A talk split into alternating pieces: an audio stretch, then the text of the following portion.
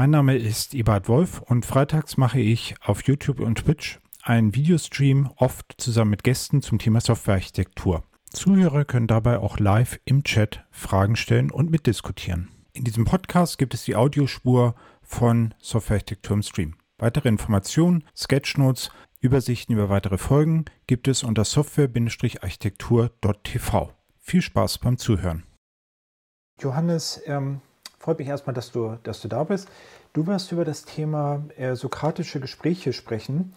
Und mhm. ähm, das, also ich fand das halt ähm, spannend, aber das ist irgendwie äh, etwas, was, ähm, ja, wie soll ich sagen, überraschend ist ähm, und äh, auf den ersten Blick nicht so nach einem typischen IT-Thema aussieht. Ähm, warum ausgerechnet sokratische Gespräche? Warum sollte ich mich dafür interessieren?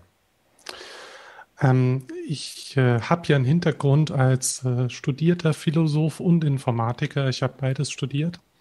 Und ähm, in der Philosophie ähm, ist diese sokratische Gesprächsführung ähm, eigentlich ein sehr weit verbreitete Lehrtechnik, äh, Lehrtechnik, also wie Leute Philosophie ihren ähm, Studenten und Schülerinnen und Schülerinnen beibringen. Und ähm, ich habe die Erfahrung gemacht, ähm, wenn ich dort Techniken klaue, wenn ich dort ähm, diese Gesprächsführung zum Beispiel in Schulungen einsetze, dann kann es gerade halt auch in dieser Remote-Welt, in der wir gerade äh, leben, sehr äh, dazu führen, dass ähm, diese äh, Trainings sehr viel interaktiver, sehr viel angenehmer werden, nicht nur für die Teilnehmerinnen und Teilnehmer, sondern auch für mich als Trainer. Genau, jetzt hast du zum einen ähm, noch nicht gesagt, was das eigentlich ist. Also was mhm. sind denn sokratische Gespräche überhaupt? Also im Prinzip ähm, geht es darum, dass man ähm, den Lernenden äh, im Prinzip hilft, Dinge selbst zu verstehen, dass man als ähm, Trainer äh, sich nicht hinstellt und sagt, ich sage euch jetzt mal, was die einzig wirkliche Wahrheit ist und bete euch die Fakten runter, sondern ähm, Sokrates hat das als äh, die Hebammenkunst bezeichnet oder auf Griechisch Mäeutik, dass er sagt, ähm, er hilft den ähm, Lernenden diese, ähm, diese abstrakten Konzepte selbst ähm, quasi in ihren Köpfen nachzuvollziehen und ähm, selbst auf den richtigen Schluss zu kommen, indem er einfach Fragen stellt und sich äh, dumm stellt, so als wüsste er die Antwort selbst nicht. Mhm. Kannst du da ein Beispiel geben oder das halt noch äh, verdeutlichen, wie man das denn nun konkret ja. macht? Also ähm, Beispiele sind auch ein sehr wichtiges Element davon, dass man halt zum Beispiel hergeht und sagt, ähm, wenn wir ein abstraktes Konzept äh, betrachten, wie zum Beispiel Information Hiding, äh, könnte die erste Frage sein, was ist das denn? Und dann kommt vielleicht irgendeine krude Definition, ja, man möchte irgendwie interne Variablen verstecken. Und dann wäre die nächste Frage, warum möchte ich die denn verstecken? Ähm, damit ich das ändern kann, wie ich es halt ähm, dort ähm, intern darstelle und dadurch mehr Freiheiten habe, eben Sachen mhm. zu ändern und stärkere Kopplung bekomme. Also geht es eigentlich gar nicht so sehr um die internen Variablen, oder? Nee, und äh, wenn man sich halt die Originalpaper ansieht, dann ist es tatsächlich so, dass über Dokumentation gesprochen wird. Mhm. Also die, die, ja. die, die, genau. Genau. Also so in diese Richtung geht es, dass mhm. ich im Prinzip nicht sage, ähm, so und so ist es und darum geht es, sondern es geht darum, diese äh, durch diese Fragen die Erkenntnis in den Leuten selbst äh, quasi hervorzurufen und ähm, dass man quasi anhand von konkreten Beispielen oder dem Erfinden von Gegenbeispielen ähm, dann letzten Endes darauf kommt, was ist die Natur der Dinge. Also gerade in der Philosophie ähm, gibt es ja die Metaphysik, die sich damit beschäftigt, die Natur der Dinge, ähm, wie, wie erlangt man Wissen etc. und solche Themen ähm, zu, zu ähm, definieren und zu erforschen. Und in der Informatik haben wir ein ähnliches Problem. Wir haben sehr abstrakte Konzepte, hm. wie zum Beispiel Information Hiding, lose Kopplung, starke Kopplung, ähm, die sehr schwer zu greifen sind, die wir aber alltäglich quasi in unserer Arbeit erfahren. Und wenn wir von dem konkreten Beispiel hergehen und sagen, wir betrachten das jetzt kritisch, dieses konkrete Beispiel, und ähm, stellen uns dazu Fragen, dann kommen wir sehr viel einfacher dazu, dieses äh, abstrakte Ding, was wir täglich erfahren, besser zu verstehen. Mhm, okay. Ähm, aber ist das jetzt irgendwie etwas, wo du sagen würdest, dass ähm, man das nur bei Trainings benutzt? Also dass man jetzt irgendwie sagt, äh, also das setzt ja eine gewisse, setzt das ein Informationsungleichgewicht hervor, ähm, voraus, dass ich also jetzt weiß, was Information Hiding ist und es der anderen Person eigentlich nur beibringen, nur in Anführungsstrichen beibringen möchte, aber das, nicht, dass wir jetzt irgendwie gemeinsam in eine bestimmte versuchen herauszufinden, was denn da nun eigentlich Phase ist. Ist das die Idee mhm. oder äh, ist das eben etwas, was man dann auch nutzen kann, um gemeinsam zu irgendwelchen Ergebnissen zu kommen? Also ähm, es gibt verschiedene Formen dieser sokratischen Gesprächsführung, die sich äh, im Laufe der Zeit herausgebildet haben. Äh, das, was ich jetzt gerade beschrieben habe, ist die sogenannte explikative ähm, Gesprächsführung, wo man halt fragt, was ist das? Was ist die Essenz davon? Ähm, es gibt auch noch die normative ähm, sokratische Gesprächsführung. Da geht es darum, dass man ähm, sich äh, bei gewissen Dingen fragt, ist das gut? Ist es gut so? Ist es gerecht so? Ist es moralisch so, wie es ist? Und ähm, das hat sich halt in der Moralphilosophie herausgebildet. Viele Philosophen haben sich ja auch gefragt, ähm, was ist das moralische Ding zu tun? Und ähm, ich habe ähm, für mich entdeckt, dass diese Art und Weise, diese Herangehensweise auch sehr gut ähm, dafür da ist, dass man im Team einen Konsens finden kann über Architekturentscheidungen. Also, dass man hergeht und sagt, wir sagen nicht, wir setzen jetzt Framework X ein oder wir sagen nicht, wir möchten das jetzt so und so lösen, sondern wir betrachten erstmal, was sind die für und widersprechenden Prinzipien, was sind die für und widersprechenden Argumente für dieses Framework und dann begründen wir damit unseren Beschluss, dass dieses Framework jetzt die gute Lösung in dem Kontext ist. Hm, okay.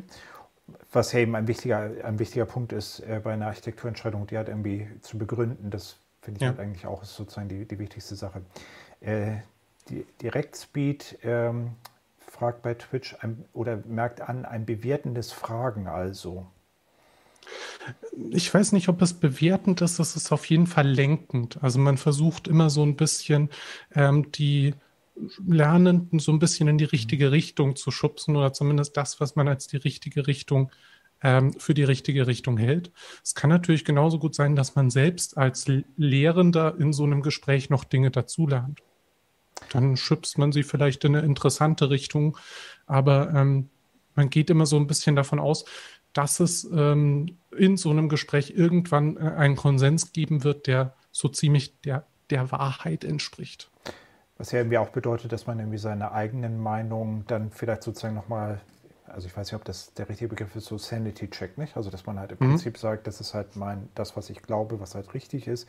Das sind die Fragen, die halt irgendwie dazu führen. Und wenn dann halt genau. irgendjemand mhm. sagt, äh, irgendjemand auf diese Fragen, die man dann stellt, andere Antworten gibt, ähm, dann kommt man irgendwie bei einem anderen Ergebnis raus und vielleicht ist das dann irgendwie am Ende auch die, äh, die beste, das bessere Ergebnis an der Stelle.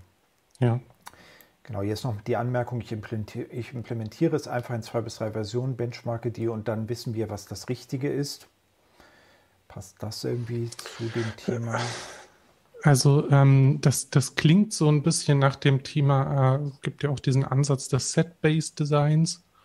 Ähm, das ist häufig halt einfach ähm, eine sehr teure Art und Weise, die richtige Lösung zu finden. Manchmal ist es die einzige Art und Weise, die richtige Lösung zu finden.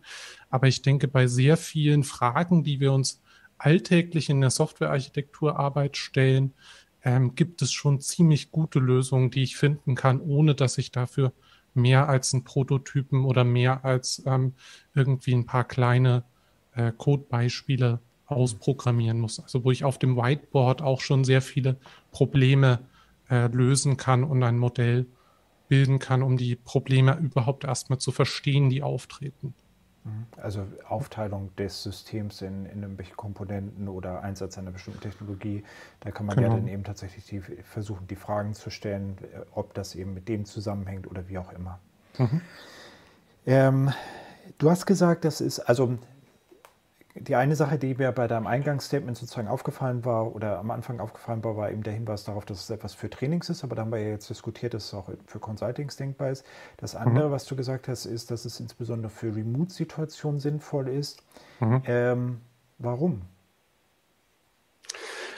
Ähm, also wenn ich ein Remote-Training halte, habe ich häufig die Situation, dass ähm, ich da als einziger nicht stumm geschaltet bin und dass alle anderen stumm geschaltet sind, vielleicht auch noch das Video aushaben und ich zeige eine Folie nach der anderen in so einem klassischen äh, Frontalvortrag, der unterbrochen wird durch äh, Gruppenübungen. Und ähm, was mir da immer so ein bisschen fehlt, ist, wenn ich Trainings vor Ort halte, ähm, dann kann ich anhand der Mimik, kann ich anhand der Körpersprache der Leute einschätzen, folgen sie mir noch oder schlafen sie? Oder ähm, stocken sie an irgendwas, haben sie irgendwas nicht verstanden? Und ich habe das Gefühl, in der Remote-Situation ist da die Hemmschwelle, ähm, gerade bei abstrakten Themen zuzugeben, dass man da nicht mitgekommen ist, Dinge nicht äh, richtig verstanden hat, ähm, sehr hoch.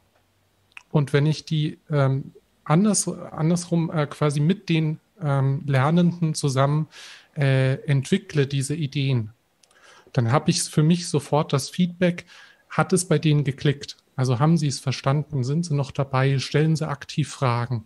Sind sie vielleicht sogar kritisch und sagen, ja, aber was ist mit dem und dem Sonderfall? Hier verhält es sich damit. Und ähm, das gibt mir als Lehrende einfach dieses wichtige Feedback, da kommt was an.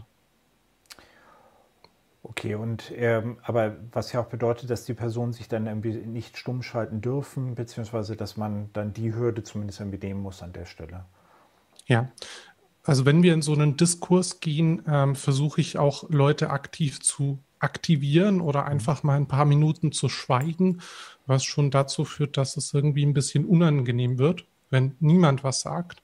Und häufig tauen dann Leute auch erstmalig wirklich auf und kommen halt in eine Diskussion, die ähm, meiner Meinung nach in einem Online-Training sehr gut entstehen kann, wenn man einfach den, den Raum lässt.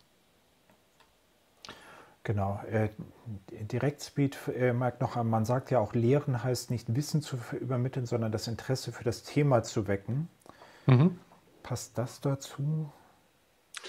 Ja, im Prinzip ähm, beides äh, sollte natürlich irgendwie bei einer guten Lehre ähm, gegeben sein. Also ich denke, wenn man kein Wissen vermitteln kann, sondern nur sagt, das sind ja interessante Fragen, ich habe nur keine Antworten, ähm, das, das klingt zwar schon ein bisschen nach Philosophie, aber ähm, wir versuchen schon irgendwie auch ähm, quasi den, den Weg ein bisschen vorzuzeigen, wohin, in welche Richtung eine Lösung gehen könnte.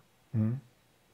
Und da, genau, äh, und dadurch bekommt man das sozusagen hin. Ich finde ich find das halt spannend, weil ich habe persönlich eigentlich auch die Erfahrung, oder ich versuche das eigentlich auch bei Consultings zu machen, um mhm. auch äh, eigentlich ein bisschen auch für mich selbst, um irgendwie zu schauen, ob das, was ich halt als, als also ob das, was ich als Lösung, nicht, wir packen das irgendwie dahin, äh, ob das halt irgendwie wirklich sinnvoll ist, weil ich muss ja irgendwie ja. Gründe dafür haben, nicht? Also wenn haben wir nicht folgende Voraussetzungen, müssten wir nicht eigentlich diese Sachen häufig miteinander ändern? Also, so, und dann, wenn da die Antwort ja ist, dann packe ich das vielleicht irgendwie eher zusammen. Also mhm. ist das irgendwie eine Geschichte, die dann meine Meinung sozusagen unterstützt und das hilft mir dann irgendwie auch nochmal, das, äh, das sozusagen zu, zu überprüfen, ob meine Ideen halt richtig sind und halt weitere mhm. Fakten zu sammeln. Ähm, was ja auch wiederum bedeutet, dass man eigentlich dann als Softwarearchitekt, äh, Softwarearchitekt ein bisschen davon runterkommt, diese ganzen Entscheidungen selber zu treffen und halt selber dafür zu sorgen, dass man da halt in, in äh, diese, diese Entscheidung trifft.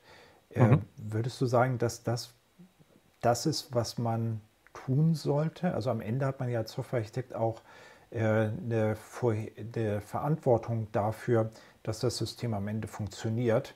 Und wenn man das jetzt irgendwie stärker sozusagen im Dialog macht, ähm, gibt man dann die Verantwortung ab. Also ist mhm. das sinnvoll an der Stelle? Ähm, ich würde nicht, nicht nur sagen, dass ich das für sinnvoll halte. Ich habe darüber auch einen Artikel im Objektspektrum geschrieben, den wir gerne noch in den Shownotes verlinken können, ähm, wie ich äh, Erfahrung gesammelt habe, auf diese Art und Weise ähm, Architekturentscheidungen zu treffen.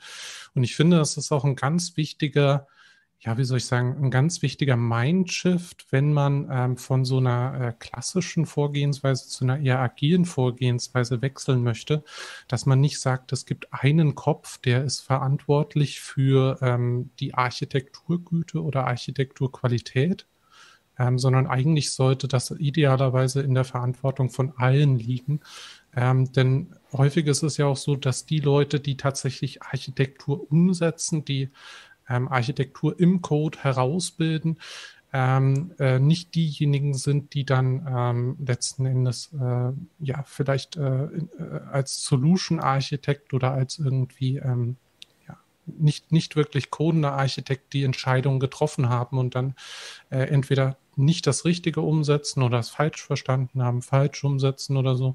Ähm, meiner Erfahrung nach hilft es sehr, wenn man im Konsens im Team vorgeht, dass man im Prinzip ähm, diese Entscheidungen auch mitträgt, dass man sie akzeptiert, dass man sie versteht, dass man sie auch richtig umsetzt.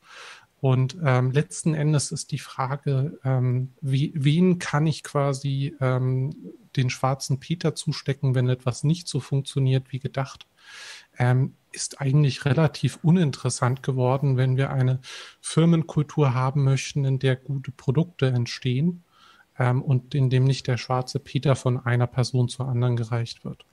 Also Deswegen, hm? Hm? bitte.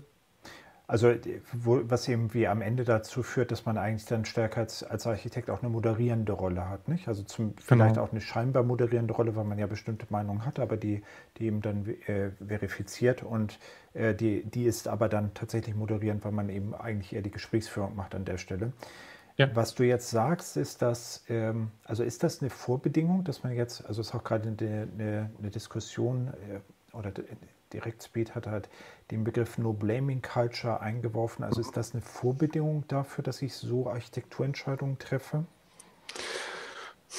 So weit würde ich nicht gehen, dass es eine Vorbedingung ist, aber ich würde sagen, es ist eine äh, Möglichkeit, wie man so etwas äh, zumindest in einer Zelle, in einem Scrum-Team, in einem kleinen lokalen Team erreichen kann. Also ich versuche da ähm, einen, einen Safe Space zu geben, wo man halt auch mal andere Meinungen reingeben kann, wo man sagen kann, ich war schon von Anfang an dagegen, dass wir diese Programmiersprache, dieses Framework benutzen und jetzt seht ihr vielleicht auch meine Argumente. Ähm, äh, das kann ich damit natürlich steuern. Ob ich eine ganze Firmenkultur und gerade in einem großen Konzern ähm, Entscheidungshierarchien und was es da sonst noch alles gibt, damit beeinflussen kann, wage ich zu bezweifeln. Aber zumindest lokal in meiner kleinen Bubble kann ich dafür natürlich einen äh, Raum schaffen, wo so etwas entstehen kann. Mhm, okay. Ähm, das, genau, jetzt muss ich kurz nachdenken. Also das bedeutet, genau, das heißt also, du hast dort äh, diese stärker moderierende Rolle. Ach so, genau, das ist der andere Punkt.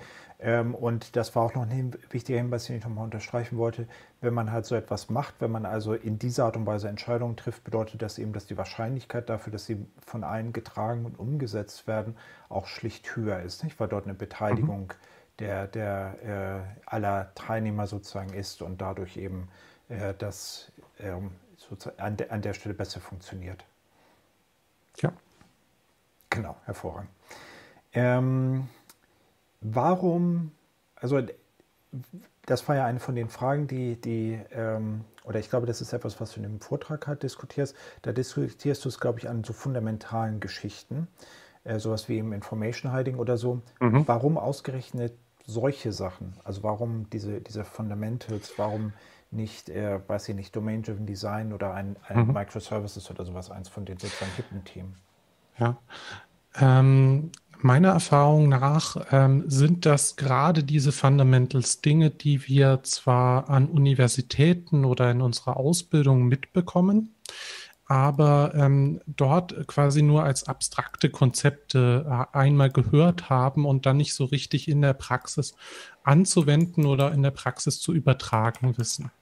Äh, zumindest habe ich die Erfahrung gemacht, dass ich bei vielen Teams reinkomme und sage, äh, wenn, ich, wenn ich frage, was, was ist lose Kopplung, dann kommen Antworten. Dann äh, wissen die Leute etwas mit dem Begriff anzufangen, aber sie können es nicht auf ihre ähm, auf ihren Arbeitsalltag übertragen.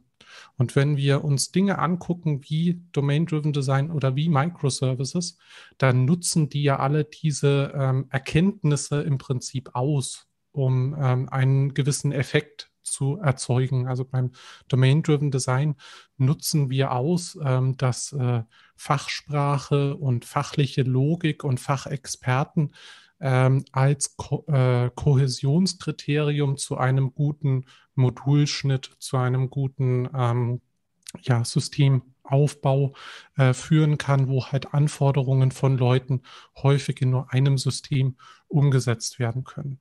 Also das ist im Prinzip das unterliegende, äh, ja, die unterliegende Secret Source unter all diesen Microservices, DDD etc. Trendthemen.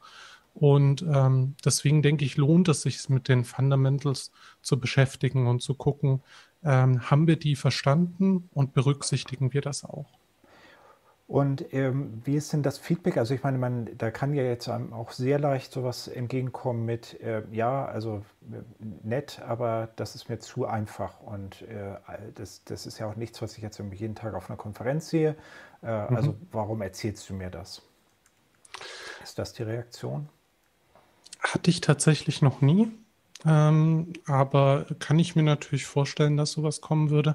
Ähm, ich, ich denke, es gibt eigentlich zwei Lager, die ähm, so ein bisschen von der Philosophie her ähm, Architekturtrends prägen. Die einen sind die, die sagen, ähm, ich habe die Wahrheit gefunden und die einzig wahre Architektur ist X. Und es gibt so das andere Lager, das sagt, es gibt keine Wahrheit, sondern es gibt nur im Kontext gute oder schlechte Lösungen. Und wir müssen eigentlich immer den Kontext betrachten, damit wir aus den vielen X Lösungsvarianten die richtige Lösung auswählen. Und ich versuche immer Leute aus dem einen Lager in mein Lager zu bekommen. Und mein Lager ist das kontextsensitive Lager, wo wir sagen, ähm, sowas können wir nicht allgemeingültig entscheiden, sondern wir müssen uns wirklich angucken, wie ist unsere Situation, wie sind die Rahmenbedingungen, wie sind die Anforderungen. Und dann kommen wir zu einer guten Entscheidung. Ähm, aber diese Basics, über die wir reden, welche, welchen Zusammenhang haben die denn mit dieser Art von, von, von ähm, von Herangehensweise. Also konkret könnte man das ja jetzt zum Beispiel auch beziehen auf Technologien und könnte halt sagen, mhm. es gibt nicht die eine Technologieentscheidung, die halt immer passt. Und äh, deswegen treffe ich halt unterschiedliche Technologieentscheidungen je nachdem. Ähm, das wäre ja jetzt etwas, was zum Beispiel ohne solche Themen wie äh, lose Kopplung und so weiter auskommt. Ja. Es, es, hilft mir halt dabei, wenn ich mir meinen Kontext angucke, dass ich gucke, ähm, durch lose Kopplung erreiche ich ja etwas, nämlich zum Beispiel, dass ich ähm, Kommunikationsaufwände zwischen Team A und Team B äh, reduzieren kann, dass die sich nicht so häufig zusammensetzen müssen, dass die nicht zusammen planen und releasen müssen. Und wenn das mein Ziel ist, wenn ich das erreichen möchte, sollte ich natürlich auch darauf achten, dass ich die Voraussetzungen dafür schaffe. Und dafür muss ich die Grundlagen verstanden haben, dafür muss ich verstanden haben, warum mache ich das, was ich da mache. Und ähm, natürlich auch ähm, helfen mir diese Prinzipien dabei, ähm, wenn, es, wenn es keine Musterlösung gibt, selbst eine Lösung für meinen Kontext zu entwickeln, indem ich einfach sage, äh, das sind die drei Alternativen, die wir haben. Bei der Alternative haben wir die lose Kopplung so lose, wie es geht. Bei der haben wir sie mittelmäßig und bei der haben wir sie gar nicht. Also nehmen wir vielleicht die hier, wenn uns das wichtig ist. Und dann wäre dort vielleicht auch die Stelle, also, oder das wäre eigentlich die Frage, ist das dann die Stelle, wo du dann irgendwie sagst, ähm, okay, wir sollten vielleicht nochmal über lose Kopplung reden? Mhm. Oder, und dann, äh, dann, dann flechtest du es da sozusagen in die Diskussion mit ein, als ja. Basis. Okay. Mhm. Und dann ist es ja auch motiviert und dann ist eben die Hoffnung, dass die, die Leute es halt sozusagen auch als wertvoll und sinnvoll äh, anerkennen. Also ganz häufig ist es so, dass ich dann die, die Frage stelle, was bedeutet lose Kopplung denn? Und dann ist betretenes Schweigen. Ähm, weil eine, es gibt natürlich eine, eine Bilderbuchdefinition, eine Lehrbuchdefinition davon. Ähm, die kennen die meisten Leute vielleicht nicht aus dem FF und sie haben so ein grobes Bauchgefühl dafür, was es bedeutet. Aber ähm, die Konsequenzen daraus dann einfach mal aufzuzeigen und zu sagen, guck mal, wenn du das und das Format nimmst für deine Messages, dann würde da drüben dein Empfänger immer brechen, wenn das und das sich ändert. Das sind dann die Übertragungsleistungen, die wir dann im Detail brauchen, um eine gute Entscheidung zu treffen. Was ist denn die Bilderbuchdefinition für lose Kopplung? ich weiß sie nicht, aus dem Kopf. Ah, okay. Also ich habe für mich, äh, ich habe für mich die Definition gefunden, die bei vielen Leuten resoniert. Ähm, lose Kopplung bedeutet, ich kann hier drüben was ändern, ohne dass das Ding, was hier mit dem äh, anderen hier kommuniziert oder irgendwie zusammenhängt, dass das hier drüben sich mitändern muss. Mhm. Also ich habe zwei Dinge, die sind irgendwie miteinander verbunden. Ich ändere das hier und das hier drüben muss ich nicht mitändern. Genau, das wäre jetzt auch das, worauf ich, also was, was ich jetzt gesagt hätte, außer dass ich noch eingeschränkt gesagt hätte, hoffentlich nicht. Also nicht eine gewisse, eine, deswegen heißt es ja auch lose. Ja. Also ich glaube, genau. das ist halt auch so ein wichtiger Punkt. Also äh, es ist eben nicht unabhängig. Also lose ja. Kopplung impliziert eine Kopplung. Es impliziert halt nur, wie du genau. eine, eine lose Kopplung eben, was eben bedeutet, dass es halt in den meisten Fällen eben nicht sich, sich weiter fortpflanzt. Und da gucken wir wirklich kritisch drauf, was sind die Dinge, die ich ändern kann, ohne dass ich da drüben etwas mitändern muss. Und ähm, auf die Art und Weise, ähm, denke ich, bekommen Leute ein viel besseres Gefühl dafür, was das eigentlich bedeutet. Mhm. Genau. Und also und es dann eben sozusagen auf den konkreten oder sogar von dem konkreten Fall genau. aus zu diskutieren, sorgt ja. dann dafür, dass diese Basics dann eben sozusagen an der richtigen Stelle äh, eingesetzt werden und man eben auch gleich das genau. Beispiel hat, an dem man dann vielleicht dieses sokratische Gespräch ähm, illustrieren kann. Mhm. Genau, das hört sich alles irgendwie äh, super an. Ähm, wenn ich jetzt selber das, also wenn ich jetzt selber sozusagen in diese Richtung äh, marschieren möchte, also selber halt verstärkt so mhm. agieren möchte als Architekt, Architektin, Trainer, Trainerin oder was auch immer, ähm, hast du irgendwie einen Tipp? Also du hattest über deinen dein Artikel um Objektspektrum geredet. Offensichtlich mhm. ist es auch so, sonst wärst du nicht hier, dass du auf dem Technology Day dazu einen Vortrag hältst. Äh, Gibt es darüber hinaus noch Sachen, die man sich da anschauen könnte oder wo man äh, Inspiration daraus ziehen kann? Also wenn man sich für dieses explikative ähm, äh, sokratische Gespräch, das fragt, was ist das und äh, wie kann ich abstrakte Konzepte lehrend vermitteln, interessiert, äh, kann ich empfehlen, sich mal die ähm, Vortragsreihe von einem äh, US-Professor namens ähm, Michael Sandel äh, ähm, quasi anzugucken. Die läuft unter dem Namen äh, Justice, What is the right thing to do? Also geht es um Moralphilosophie. Aber er macht das sehr konkret, indem er äh, Dinge aus dem öffentlichen Diskurs aufgreift und ähm, im Prinzip sehr interaktiv mit seinen Studierenden zusammen ähm, sehr abstrakte moralische ähm, Aspekte äh, entwickelt im sokratischen Gespräch. Das hat mich persönlich sehr inspiriert neben meinen äh, Professoren, die das mit uns gemacht haben. Ähm, wer sich ganz tief reinlesen möchte in die Geschichte und Technik, ähm, dem kann ich auch noch dieses Buch hier empfehlen. Das werden wir auch noch mal in den äh, Shownotes verlinken. Sokratische Gesprächsführung in Therapie und Beratung. Ähm, genau, und ansonsten, wie gesagt, den Artikel, den wir auch noch verlinken. Genau, wobei ich bei dem Buch halt irgendwie spannend fand, dass da irgendwie explizit drunter steht, nicht in Therapie und Beratung, was ja irgendwie bedeutet, dass das offensichtlich ja, ist das so? Also ist das etwas, was äh, typisch ist für den Bereich, in dem wir arbeiten? Ähm, ich fürchte, die Beratung, die damit gemeint ist, ist eigentlich eher im Sinne von Seelsorge oder systemische Beratung. Mhm. Ähm, also es geht schon sehr stark in diesen äh, Therapiezweig ähm, oder äh, systemische Familientherapie, was hier gemeint ist, rein. Ähm, aber ich habe es tatsächlich auch, äh, also ich, ich sage ja immer äh, frei nach Jerry Weinberg, ähm, it's always a people problem. Ähm, das heißt, wenn ich in die Beratung in Firmen reingehe, ähm, habe ich sehr viele dieser Techniken auch für mich entdeckt, um ähm, Probleme zwischenmenschlicher Natur dort ähm, zu erkennen und zu bearbeiten. Ja, genau, das ist eigentlich auch nochmal ein guter Hinweis, nicht? Äh, der Jerry Weinberg ist ja so ein bisschen wahr, äh, so ein bisschen der, der, der Godfather of Consulting oder sowas.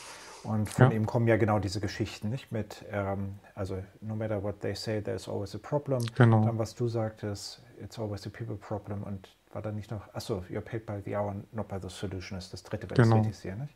Da gibt es auch ein Buch drüber. Genau, Secrets of Consulting. Genau. Das Interessante ist, Jerry hat das Ganze ähm, sehr stark von Virginia Satir gelernt. Äh, Satir war die Mutter der äh, modernen systemischen Familientherapie. Und ähm, Das heißt, da findet man dann auch wieder sehr viele ähm, ja, Gedanken und Techniken von Weinberg findet man wieder in diesen äh, Büchern, die sich um so systemische Beratungsteam drehen. Spannend. Ähm, und ich glaube, das Buch ist auch alt, nicht? Das ist irgendwie, also verhältnismäßig, ist das nicht 80er oder so sogar? Du meinst uh, Secrets of Consulting? Ja, genau. Ja, es ist ziemlich alt. Ja, genau. Ich fand das halt irgendwie auch faszinierend, dass das halt damals schon Thema war. Ja. Gut, äh, zum Abschluss noch irgendetwas, was wir äh, diskutieren sollten. Welche Themen, die wir vergessen haben? Äh, ich würde sagen, äh, kommt, wenn ihr das mal erfahren möchtet, wie sowas funktionieren kann, kommt zu dem Gespräch. Das ist äh, am Mittwoch um 18 Uhr. Es äh, steht dort bis 20 Uhr, aber wir werden Open End machen. Wenn uns die Puste ausgeht oder wenn wir sagen, wir haben das Thema zu Tode geritten, dann machen wir Schluss. Und äh, dann können wir uns über abstrakte Dinge wie Information Hiding, Kopplung, Kohäsion unterhalten. Sehr schön. Genau, hier ist nochmal die Frage, wann. Also Mittwoch, 18 Uhr, sagtest du, bei äh, InnoQ Technology Days. Und da gibt es dann irgendwie nochmal eine Vertiefung zu dem Thema. Gut, vielen Dank. Schön, dass du da warst. Und äh, hier geht es weiter. Äh, wir machen kurz eine Pause um Viertel vor mit äh, Lisa, der dann zu, die dann zusammen mit äh, Christoph Iserlohn zum Thema äh, Security spricht. Gut, vielen Dank und bis dahin. Ciao.